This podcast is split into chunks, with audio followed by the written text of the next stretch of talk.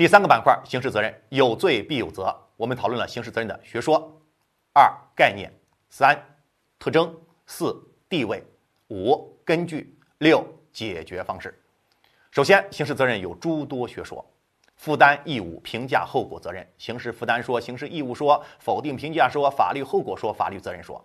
二对以上，我们认为都不合理，所以我国给出了刑事责任的概念。刑事责任是指行为人因其犯罪行为应当承受的，有代表国家的司法机关根据刑事法律对该行为作出的否定评价和对行为人进行谴责的责任。其特征包括四组：一、非难性与谴责性；二、社会性与法律性；三、严厉性与专属性；四、必然性与平等性。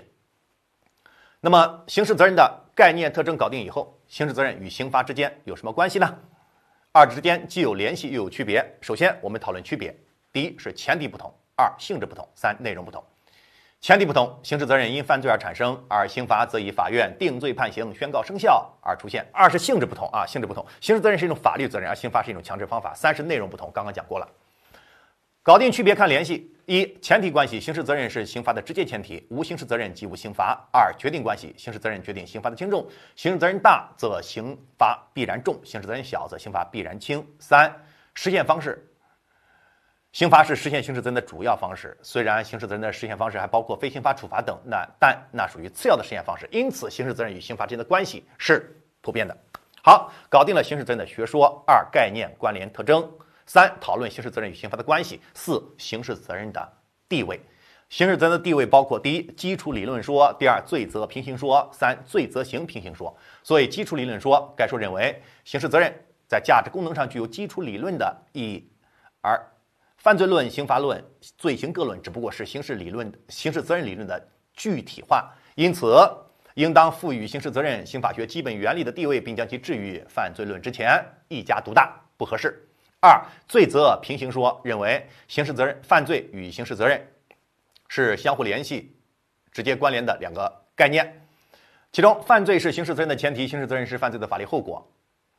但刑罚并非是刑事责任的唯一实现方式，因此不能将刑罚与犯罪、刑事责任相提并论。因此，应当建立起从犯罪论到刑事责任论的刑法学体系。三罪责刑平行说，该说认为。犯罪、刑事责任与刑罚是三个相互联系、有相对独立的范畴。刑事责任是犯罪与刑罚之间的纽带，犯罪是刑事责任的前提，刑事责任是犯罪的法律后果，而刑事责任又是刑罚的前提，刑罚是刑事责任的主要实现方式。因此，应当建立起从犯罪论到刑事责任论到刑罚论的刑法学体系。好，搞定地位。紧接着，五、刑事责任的根据。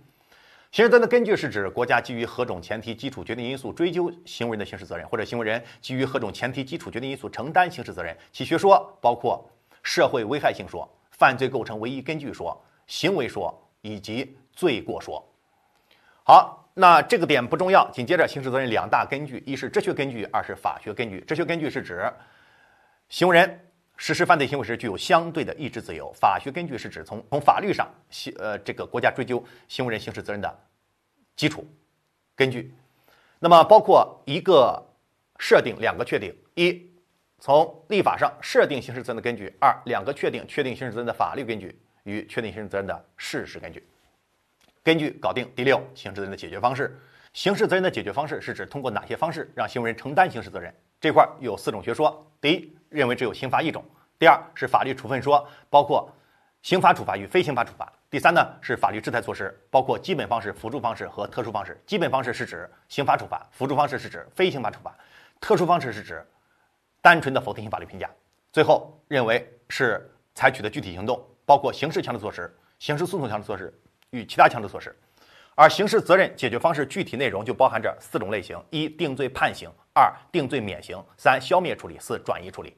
定罪判刑是指对行为人做有罪宣告，并判处相应的刑罚；定罪免刑是指做有罪宣告，但免除刑罚处罚。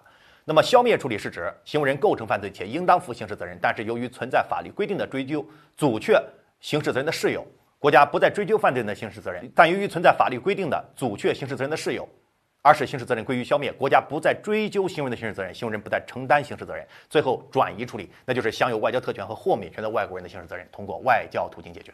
好，刑事责任这个总结复盘也就结束了。那由此整个总则四大板块，我们搞定，详细搞定了三大板块了。一、绪论；二犯罪论，三刑事责任论，最后那就是刑罚论。